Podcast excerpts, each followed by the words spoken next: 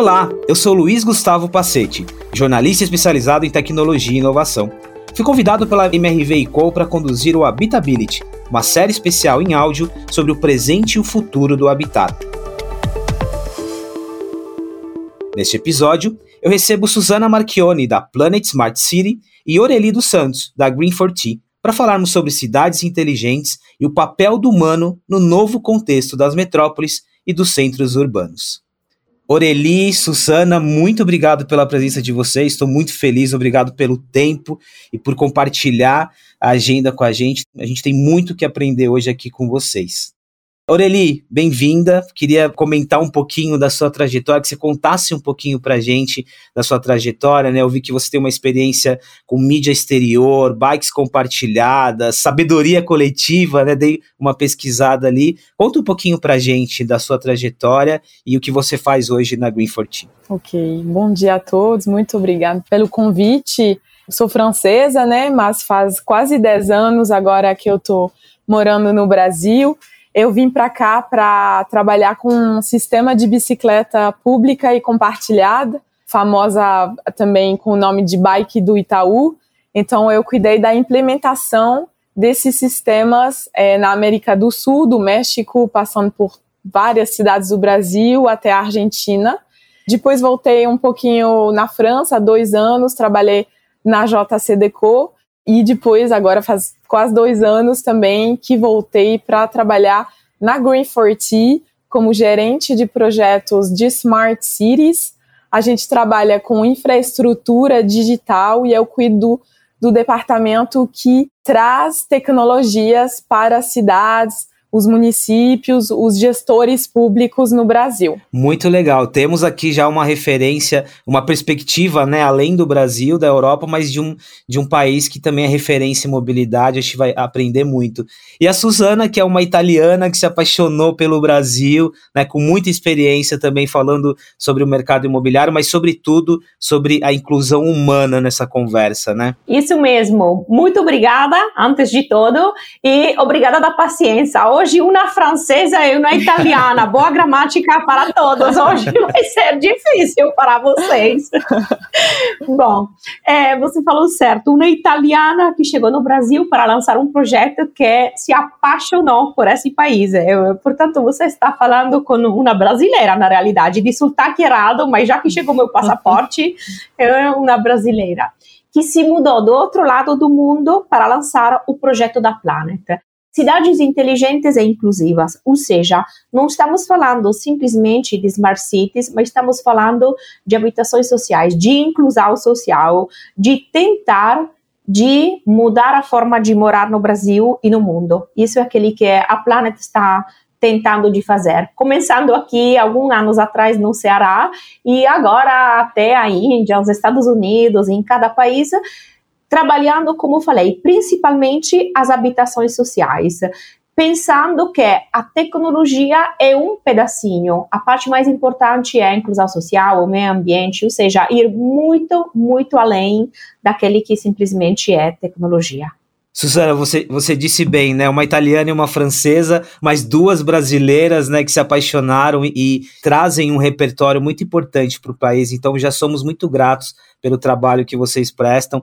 E aí, Aureli, já, já pegando esse gancho e falando um pouquinho de cidades inteligentes, né? O quanto que nós evoluímos nesse conceito do que a gente vem chamando de cidades inteligentes e o quanto que vem evoluindo essa relação tecnologia, humano, a estrutura social das cidades e o avanço a partir do lado técnico também. A cidade inteligente, eu acho que é importante um pouco definir, né, o que, como é que a gente vê esse conceito dentro da Green 40, então, é a cidade que usa a tecnologia para melhorar seus serviços públicos, as operações de segurança, de mobilidade, o trânsito, é, o transporte, né, a preservação do meio ambiente também pode passar a, é, através do uso de, de sensores e de tecnologia.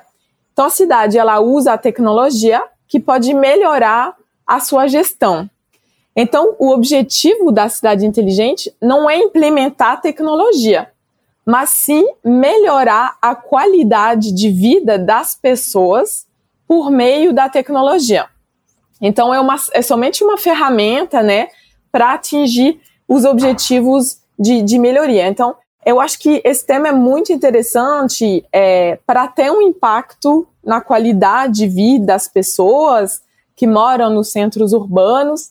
E na Green 40 a gente tenta apoiar os municípios brasileiros, né, a entenderem como podem utilizar as tecnologias para alcançar essas melhorias.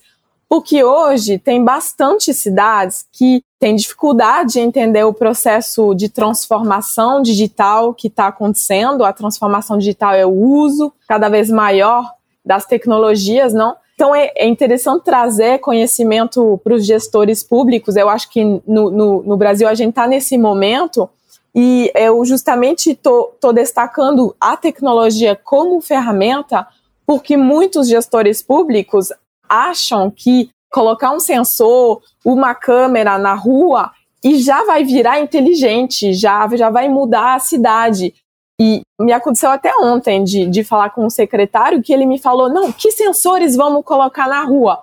Aí eu falei, mas peraí, a gente pode é, usar a tecnologia para resolver o seu problema. Então, qual é a necessidade, o problema da sua cidade para a gente definir a tecnologia, a solução que vai poder apoiar essa resolução e justamente melhorar a qualidade de vida dos moradores da cidade, né? Eu posso até dar uns, uns exemplos do que, que como está acontecendo, né?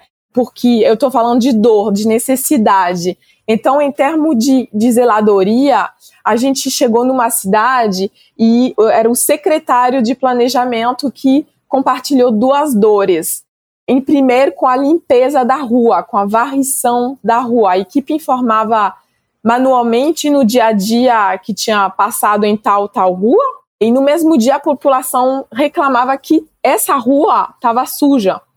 E nesse caso, a prefeitura tinha que pesquisar o que, que tinha acontecido, indo para campo, entender se a equipe foi realmente lá ou não, e aí, até entender, até dar retorno à população, às vezes não, não sabia o que, que tinha acontecido. Então, usando tecnologia na zeladoria, monitorando a vassoura, parece é engraçado, né? A gente falando, ah, monitora a vassoura. A prefeitura sabe onde, quando passou a varrição de rua, tem informação na palma da mão para dar retorno para a população. E a segunda dor é monitoramento do caminhão de resíduo, de coleta de resíduo.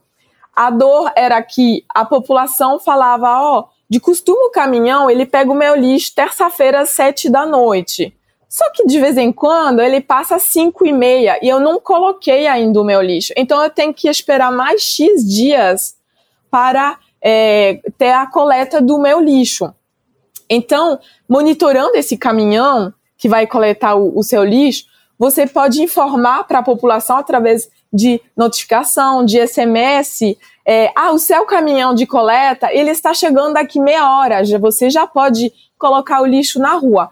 E aí, isso é o exemplo que toca a população mais diretamente, né? Mas a prefeitura, com essa tecnologia, ela vai conseguir ter mais informações sobre a rota do caminhão, ela vai melhorar a fiscalização, a medição, a gestão do serviço público e, e que é tão importante, né, a limpeza para a qualidade de vida nos centros urbanos. Olha que interessante, aqui a gente já vai desconstruindo um pouco, até para quem não é familiarizado, né? Às vezes a gente acha que cidades, as cidades inteligentes elas estão relacionadas com alta tecnologia, o 5G, carro autônomo, transformação, e a Aureli traz uma perspectiva humana, mas também de coisas muito simples, né? Cidade inteligente é sobre comportamento, é sobre o coletivo, é sobre olhar as possibilidades, como ela disse, resolvedores. E aí, Suzana, um ponto muito importante aqui, são muitos interlocutores, né? É, é o poder público que precisa dialogar com as empresas privadas, com a comunidade organizada, com a sociedade sociedade de uma forma geral, né? Qual que é o desafio e qual que é a beleza também dessa interlocução, né? De colocar todo mundo para conversar e avançar a conversa além da tecnologia. Aureli falou uma coisa certíssima no começo que eu concordo e adoro, ou seja, precisamos pensar a tecnologia como um meio, não como um fim. O fim é mudar a qualidade de vida das pessoas. E não é pensar cidades inteligentes com aquela tecnologia do futuro, tipo só reconhecimento 3D, coisas desse tipo. Eu, principalmente, que trabalho com habitações sociais, gostaria de lembrar que às vezes tem gente que não tem água e esgoto. Ou seja, antes de falar do 5G, a gente precisa de ter água em casa, tem que ter o esgoto, tem que ter os serviços básicos. Portanto, falar de cidades inteligentes e pensar no lado humano, isso é o verdadeiro significado da conversa. Eu gosto de pensar que a conectividade irá dar empoderamento, educação e cultura. E, no final, como brasileira de adopção, segurança. Porque se eu penso no problema principal do Brasil hoje, eu penso na segurança. Portanto, a cidade inteligente precisa não pensar no 3D, no reconhecimento facial, nasquelas coisas que não vão impactar diretamente o dia a dia das pessoas, mas em coisas simples, como a Aurelie falou, que vão mudar a qualidade de vida. E a segurança é a primeira dessas coisas que a gente precisa resolver. Uma pessoa que mora em um dos meus projetos. A MRB que está oferecendo hoje essa, essa oportunidade, com certeza concorda comigo, é a mesma coisa no projeto deles. A pessoa que mora em um projeto desse não quer entrar em casa e os olhos são reconhecidos em algum lugar e, e entra em casa em um minuto. Não, aquele que essa pessoa quer é o meu filho vai onde hoje na tarde? Tem um lugar compartilhado onde gratuitamente ele pode ir, aprender, não estar na rua? Ou seja, falar de smart cities não é só tecnologia, é espaços compartilhados, é a possibilidade de gerar rendas para as pessoas, pensar na segurança, pensar no dia a dia de forma simples. A interação entre todas as partes, como você estava falando, com certeza não é simples, ou seja, o privado o poder público, as pessoas, simples nada. Mas aquele que precisamos tentar de fazer é, antes de tudo, responsabilizar os construtores. Eu me coloco desse lado com muito, com muito equilíbrio e com muita ética. Uma empresa como a minha, como a Planet, todas as empresas que trabalham projetos de habitações sociais, que sejam ou não cidades inteligentes, mas que são muito grandes, que têm impactos na vida de muitas pessoas, têm que ter uma responsabilidade social. Portanto, nós não podemos simplesmente construir infraestrutura ou casa. Nós precisamos dar algo que vá além, que é segurança, que é espaços compartilhados, que é a possibilidade para a criança, para os idosos de ter lugares onde ir onde passar o tempo de forma feliz. Isso é cidades inteligentes. Portanto, a tecnologia pode fazer um passo atrás e deixar para frente esses pontos. Gosto muito dessa definição, assim, onde passar o tempo de forma feliz. E é legal porque a gente a, aproxima o termo, né, o conceito do nosso dia a dia. O Habitability tem esse, esse objetivo também, né, colocar o humano em perspectiva, mas entender que nós já, nós já estamos na construção de cidades inteligentes que vai muito além da tecnologia. Eu acho que essa primeira parte ficou muito clara clara. E aí, Orelido, dentro do tamanho que é o Brasil, né, e a diversidade que a gente tem, topográfica, regional, demográfica, o que, que existe de desafio quando a gente olha para a expansão territorial, as mudanças culturais e comportamentais? Qual que é a ótica que está por trás quando a gente fala de cidades inteligentes? Eu acho que existem desafios, né, que, que eu vejo um pouco em todo o, o Brasil, quando eu falo com as cidades do sul ao norte, é, em primeiro tem o desafio do conhecimento e do entendimento do conceito de cidade inteligente pelas equipes técnicas, estão dando continuação ao que a gente estava falando, é, os gestores achando que colocou uma câmera na rua já virá cidade inteligente, né?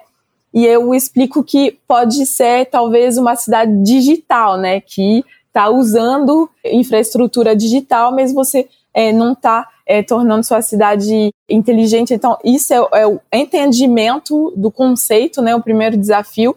E é, o setor público também, outro desafio é que ainda hoje é, tem dificuldade em ter consciência clara das dores, dos problemas do seu território, que podem ser resolvidos. Falta diagnóstico, falta visão, porque em função da dor, você vai utilizar uma tecnologia que vai poder ajudar na resolução desse problema. Então, no mercado, tem muita empresa que oferece tecnologia de prateleira, que qualquer cidade pode utilizar, é, falando que vai ser automaticamente bom para as pessoas, mas afinal, às vezes não é é, é isso que vai resolver a necessidade específica da cidade. Então, eu acho que, que eu vejo esses dois desafios no, no Brasil. Suzana, a Aureli traz um aspecto importante, né, do olhar do poder público, mas aí, olhando para o seu lado, até com uma, com uma atuação privada, e às vezes é bom também ter um olhar de, de uma pessoa que veio, por exemplo, que veio da Itália, mas que se apaixonou pelo Brasil, porque a gente tá, traz uma nova perspectiva. Geralmente a gente olha para o Brasil e, e não costuma ver pontos positivos, né, ou quanto a gente também está avançado em alguns aspectos. Então, quando a gente está falando de cidades inteligentes, o que, que há de avanço também no Brasil? Assim, o que, que há de positivo? E de algo que ajuda a gente a entender esse assunto por uma ótica também de, de evolução, né? Primeira coisa, os brasileiros falam mal dos brasileiros, mas, gente, você não conhece a Itália. Ou seja, se aqui a gente reclama dos impostos, da burocracia, saibam que a Itália é bem pior. Portanto, reclamamos poucos. É, quanto a, ao conceito smart, o Brasil tem uma coisa é, que eu acho muito bacana: as pessoas são muito abertas. Ou seja, você imagina chegar com um projeto muito inovador, algo ligado à tecnologia. Na Europa, a pessoa, sei lá, de 50 ou 60 anos, às vezes recusa o projeto, está com medo. Aquele que não conhecemos, as pessoas têm a tendência de falar não. O brasileiro é aberto, curioso e sonhador. Por isso eu amo tanto esse país. As pessoas querem conhecer, não fecham a porta. Isso dá a oportunidade de desenvolver projetos de forma muito mais rápida. Isso significa que a chegada de uma cidade inteligente, na minha visão, tem mais probabilidade de sucesso mais rápida no Brasil que na Europa. E olha, estou, estou te falando por experiência pessoal, porque a minha empresa Planet tem sede na Inglaterra, mas nós trabalhamos além da, da, da Itália, naturalmente, onde, onde eu nasci, trabalha no Brasil, trabalha na Índia, nos Estados Unidos, e, e aquele que aconteceu no Brasil e muito mais rápido que em outros países, ou seja, a abertura desse, desse lugar é fora da curva. E o brasileiro que está acostumado a reclamar do brasileiro precisa entender que ele é show. Muito bom, muito bom. E olha aí a importância também do, da comunicação, né? Isso é muito legal. Da comunicação, da abertura, do, do, do comportamento, do diálogo. É legal que esse assunto ele vai expandindo para muitos aspectos. Luiz, eu queria dar uns exemplos de, de o que está sendo feito, porque vou visitando as cidades, os, o, as prefeituras, né? E, e, e, eu me deparei com alguns, é, alguns exemplos do quanto certas cidades que eu talvez de maneira preconceituosa, não imaginava que fossem tão avançadas. Então, em termo, a cidade inteligente, né, ela tem que ter uma, uma estrutura de, de conectividade, né, para apoiar as tecnologias, o uso das tecnologias e e, por exemplo, quando eu fui para Aracaju, eu já tinha 350 quilômetros de fibra ótica. Então, é, é quase toda a cidade está tá atendida. Em Salvador, já estão contratando essa implementação dessa, dessa infraestrutura. Tem o exemplo de Aparecida de Goiânia, em Goiás, que tem mais fibra ótica que o, esta, o restante do estado inteiro. Então, é, também no Mato Grosso do Sul, a, a capital, Campo Grande, está implementando esse tipo de rede. Então, a gente pode dar vários exemplos né, é, de, de cidades que estão em direção à, à melhoria da conexão é, no Brasil inteiro. Ficou muito claro para a gente, né, que a tecnologia ela é um meio, mas muito interessante os exemplos que a Aurelie traz. E aí, Suzana, eu queria que você complementasse, expandindo um pouco mais essa conversa sobre tecnologia agora. A gente fala de 5G, os carros autônomos, o próprio sistema de share, né, de compartilhamento. É, quando a gente olha para a tecnologia, quais de fato que vão acelerar um pouquinho mais esse processo humano e comportamental que a gente está falando no aspecto das cidades inteligentes? Objetivo principal, na minha visão, principalmente porque trabalhando habitações sociais, penso nesse, nesse tipo de público, é de alguma forma aumentar a segurança e tentar reduzir o custo da vida. Como? Eu vou com um exemplo bem prático para entender esse tipo de impacto. Nós temos um aplicativo gratuito dos nossos moradores. Isso significa ter serviços tipo é, sensores para ver quanto eu gasto de energia, colocar um limite no meu gasto de energia mensal, é, sensores para ver quanta água tenho guardada ou não, a possibilidade de vender produtos e serviços via aplicativo, não somente para os moradores, mas as pessoas também que moram ao redor. Imagina o impacto disso. Eu posso fazer um serviço de babá e depois os moradores me dão uma avaliação via aplicativo. E quando eu falo de projetos abertos, falo da possibilidade de juntar pessoas que moram em um projeto da Planet e pessoas que moram fora. Ou seja, Imagina em termos, volto do mesmo assunto, a segurança. A tecnologia que de forma indireta leva à segurança. Você tem pessoas que não moram em um projeto nosso, que vivem fora, que podem, via aplicativo, vender produtos ou serviços, gerando inclusão, gerando dinheiro. As, a tecnologia precisa chegar a fazer isso. Que compra uma casa do projeto Casa Verde Amarela e paga uma parcela, chuto lá, 650 reais por mês precisa ser impactada de uma forma muito simples, às vezes 10 reais ou 20 reais por mês, mudam a capacidade, a capacidade de perceber se uma cidade é inteligente ou não é. Por isso eu sempre bato nesse, nesse assunto. A tecnologia vem depois. Claro que a gente tem itens que são claramente tecnológicos. Falo de totens interativos na cidade, as pessoas podem ter internet gratuita na parada do ônibus. É, temos um espaço que se chama Hub de Inovação, onde gratuitamente todos têm acesso à internet, todo tem cinema gratuito, biblioteca gratuita. Ou seja, esse conceito de soluções smart a gente aplica também. Mas eu não me canso de falar que que paga uma parcela de 600 reais por mês não quer o reconhecimento 3D. Quer ganhar 20 reais de alguma forma para o seu filho ir fazer uma brincadeira no domingo. Isso é importante. Eu não, não me canso de falar disso tem uma, mais uma perspectiva muito legal aqui que muitas vezes eu mesmo e, e, talvez você que está nos ouvindo não parou para pensar, né? O quanto que a cidade inteligente ela também está estruturada numa, numa nova economia, numa economia circular, né? Na oportunidade econômica para muitas pessoas a partir de uma estruturação. Esse é um ponto muito, muito importante, muito interessante. E a gente percebe nos últimos anos o quanto que se tornou relevante, né?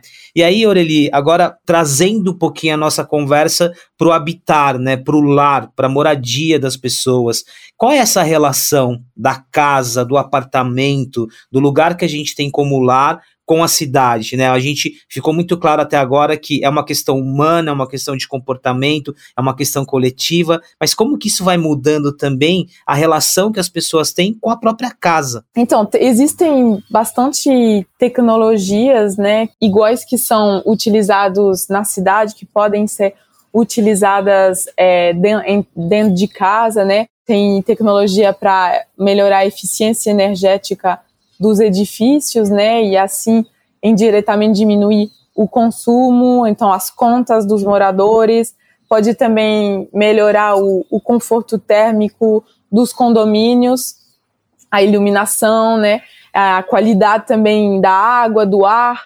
A gente não pensa, mas tem poluição que, que entra dentro da, das casas, e então melhorando a qualidade do ar dentro da cidade, você também melhora a qualidade dentro do, do, dos apartamentos. Então, o uso da, da tecnologia, ela pode também é, é melhorar essa, essa questão do, do conforto e do consumo dos moradores. Suzana, eu tô, eu tô lembrando aqui, né, a gente, a gente muito falou sobre isso na época ali da pandemia, né, dois anos que a gente viveu, mudou a nossa relação com a casa, né, com, com o lar. E aí a pergunta é: cidade inteligente, casas inteligentes, mas também no conceito, também na formação da, das famílias. Eu acho que você está batendo num ponto muito importante, né, que é a felicidade, que é o conforto a partir de algumas perspectivas. Mas e aí, né, o que que muda na, na, da relação do lar, da casa, das famílias, também com esse ecossistema externo? Tem uma coisa importante que você falou e que precisamos lembrar a pandemia mudou de verdade o conceito de viver a própria casa, o próprio lar. E a pandemia provou um fato importante: a conectividade é fundamental, porque que passou um ano, um ano e meio sem conectividade foi de verdade fora do mundo, parece. E muitas vezes é, as habitações sociais são aquelas que mais pagam nesse sentido, são aquelas menos conectadas. A, o, os privilegiados conectados não são todos.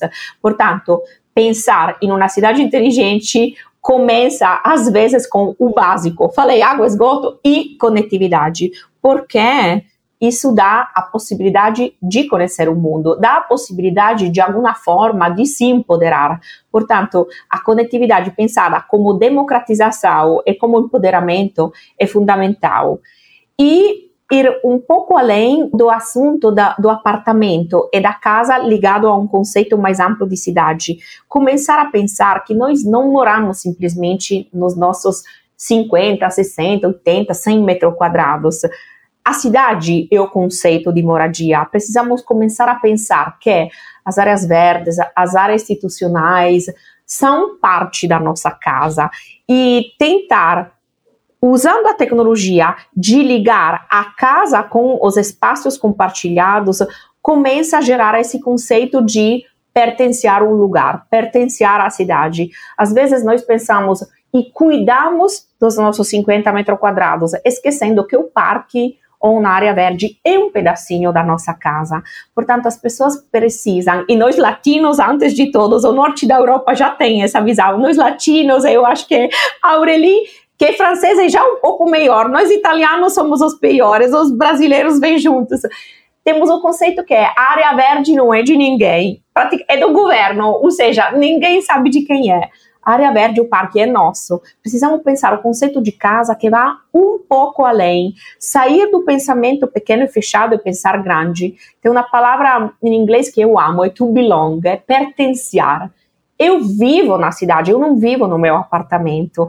E a tecnologia, via câmeras, via compartilhamento de espaços, dá a oportunidade de chegar nesse patamar. Aqui tem outra coisa muito legal, assim, de novo, é o papel individual agora, né? A área verde, ela, ela não, é, não é de ninguém, ela é de todos. Eu acho que aqui tem um, um processo cultural de consciência que faz, de novo, com que essa discussão faça parte do dia a dia de qualquer pessoa.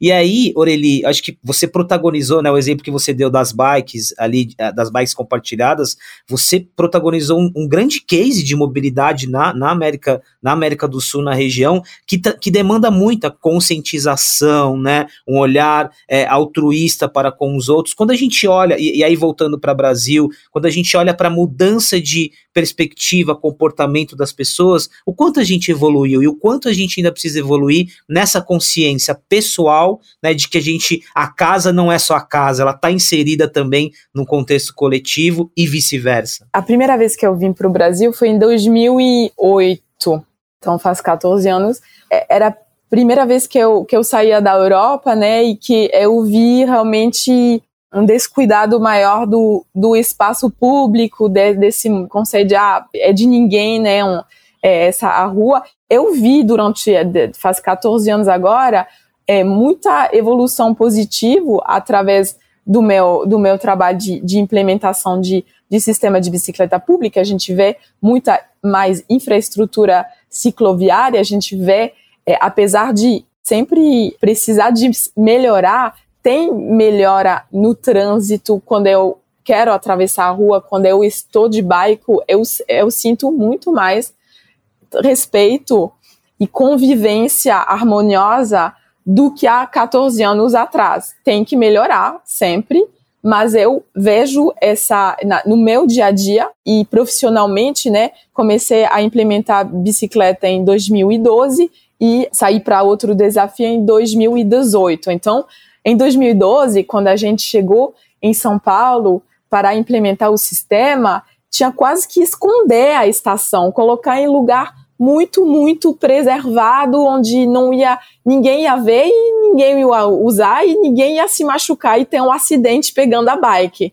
É, e aí, ao longo dos anos, a gente viu que não tinha tanto acidente assim com bicicleta compartilhada e que estava é, sendo aceita, estava sendo utilizado e que era uma necessidade uma, é, é, pela população e uma oferta de um serviço público muito bom. Então, eu vejo essa melhoria da relação e também um uso maior do espaço público, por exemplo, tem horta comunitária que as populações estão é, usando o espaço sem pedir nada para ninguém. Então, ali é, utilizando, estão decorando é, é, poste de, de iluminação. É, acho que é, todo mundo já viu isso em várias cidades. Então, isso é realmente. Estou esquecendo uma palavra que é se apropriar. Estão-se as pessoas no Brasil estão se apropriando do espaço público que há 14 anos atrás eu não estava vendo. Tem também o uso do parklet, que durante a pandemia é, se aumentou.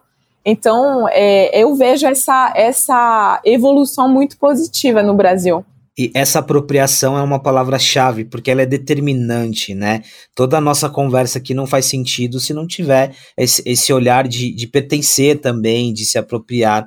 E aí, Suzana, tem adicionando aqui mais uma camada a esse tema, acho que você deixou muito claro a importância da segurança, né? Você trouxe isso em vários momentos. E aí eu queria adicionar um outro elemento, que é a acessibilidade, né? Quando nós estamos falando das cidades inteligentes, e aí em, no, em todo o contexto possível, inclusive das residências, para quem a gente está falando, né? Na hora de desenvolver um projeto, na hora de pensar arquitetura, engenharia, o todo, né? Por que, que a acessibilidade tem que ser uma premissa? Porque falar de democratização significa de verdade falar para todos. E não somente acessibilidade, é acessar cada tipo de público. Estou falando de diferenças sociais, diferenças sexuais, ou seja, as pessoas precisam começar a pensar que a cidade precisa ser ao alcance de todos. E muitas vezes a gente não faz isso. De novo, voltando a falar de habitações sociais, eu acho que é o mercado pior de todos nesse sentido, é o mercado que muitas vezes menos cuida. Eu sei que é que é difícil falar de acessibilidade antes de tudo devido ao custo. Eu entendo que construir habitações sociais tem um limite muito grande ligado ao custo de uma casa, de uma construção da infraestrutura. Às vezes é melhor privilegiar algo para tentar de construir projetos que sejam ao alcance de todos. E para aquele que eu vi até agora no, no Brasil, é, o projeto Minha Casa Minha Vida começou com um intuito muito, muito positivo, absolutamente. Conseguiu dar casas para pessoas que não tinham acesso nenhum, mas a evolução que tem que ter agora precisa pensar na acessibilidade como exemplo primeiro, precisa pensar no meio ambiente, precisa pensar em coisas que ainda não fazem parte do projeto. De novo, o custo é fundamental, mas se esse projeto não se evolve, as casas do projeto Minha Casa Minha Vida, agora a Casa Verde e Amarela, irão virar favelas. Por isso, precisa que o governo de alguma forma mude. Quando você pensa na acessibilidade, tem poucos itens que a gente precisa obrigatoriamente atender, mas pensar que uma pessoa possa viver a cidade igual de todos os outros, isso ainda não acontece. Portanto, esse é, de alguma forma, um pedido para o programa precisa começar a pensar de verdade que o projeto é para todos. Ainda não é. Oreli, agora a perspectiva de acessibilidade também do ponto de vista de tecnologia, né? Dos espaços. Acho que você deu, lá no início, você deu alguns exemplos de simplicidade, né? Tornar uma vassoura inteligente, mas quando a gente olha para o acesso também, qual que é a importância e o que você tem visto de coisas positivas? Então, é, a sua, esse, esse, esse tema me faz pensar. É, é, que a o uso da tecnologia pode é, apoiar no direcionamento de políticas públicas para apoiar a acessibilidade a certos serviços. Então, é, concretamente, a gente é, é encontrou um secretário de administração de uma cidade do interior de São Paulo que queria trazer investidores privados em áreas mais carentes é, da cidade. Investidores privados, é, é para ele, era farmácia e mercado.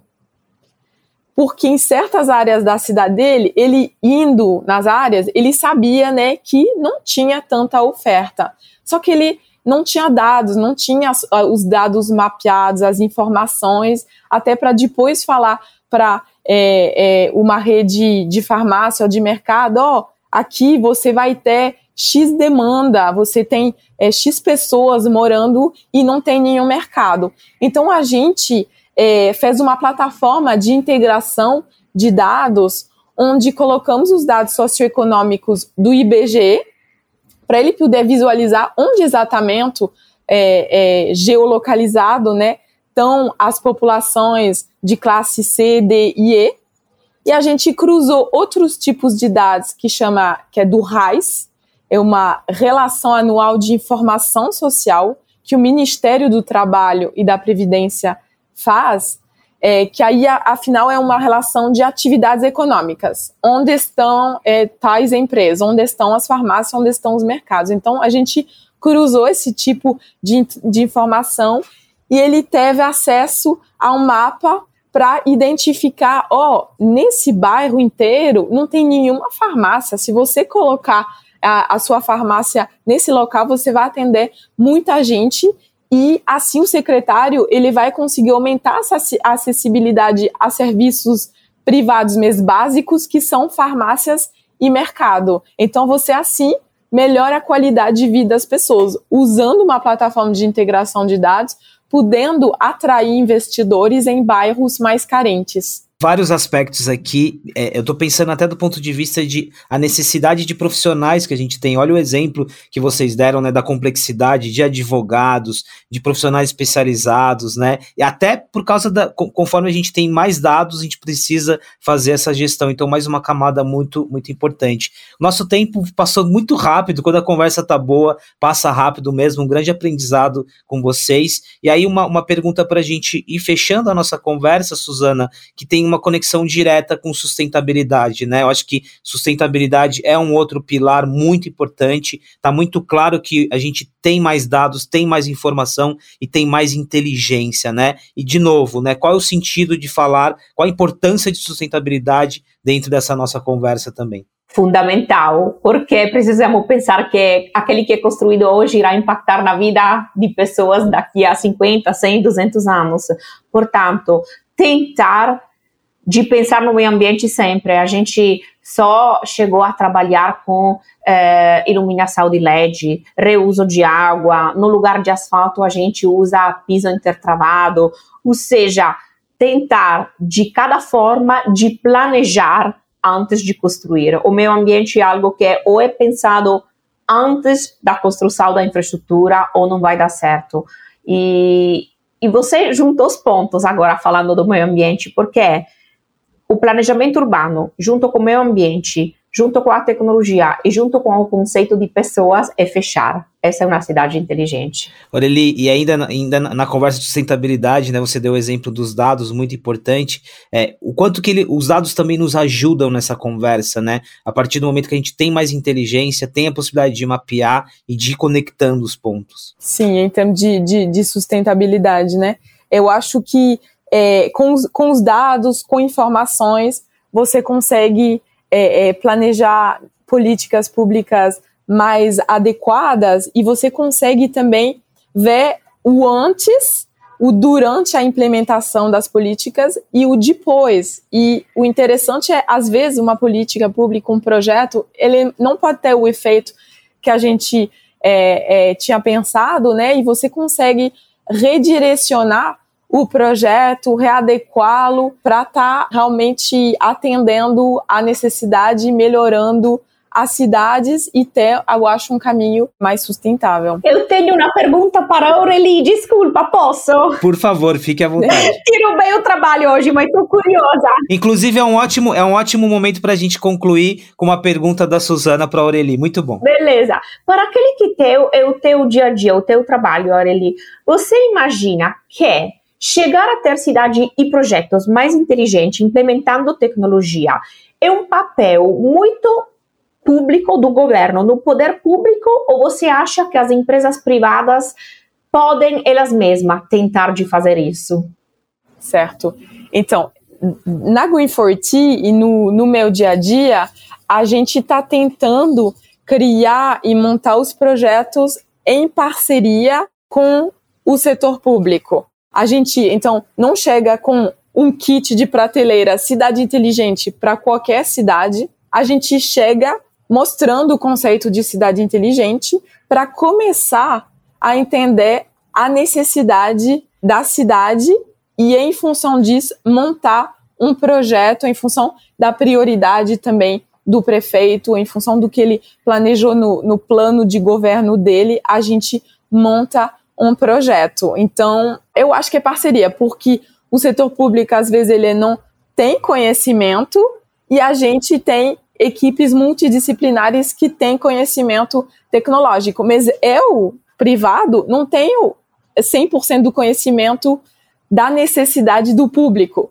Então, por isso que é uma junção ali, é o nosso trabalho. Obrigada. Show uma conversa muito rica e, e, essa troca no final também muito, muito importante. Eu fiz um resuminho aqui da nossa conversa, afinal, do que nós estamos falando quando estamos falando de cidades inteligentes, né? A gente passou por desenvolvimento urbano, comodidades, né? A sustentabilidade, o, o olhar verde, mobilidade urbana, acessibilidade, governança, né? Gestão, tecnologia, dados e segurança, que foi algo que a Suzana também é, bateu bastante nessa tecla aqui. Oreli, Suzano, eu quero super agradecer. Foi uma aula, né? Eu aprendi muito, né? Sobretudo por esse aspecto humano. Então, muito obrigado. Obrigado pela presença de vocês e por compartilhar tanto conhecimento com a gente, viu? Obrigada a você. Sou eu que agradeço e parabéns das perguntas. Você foi show, eu adorei. Obrigada, grazie. Muito obrigado, pessoal. Foi uma aula incrível.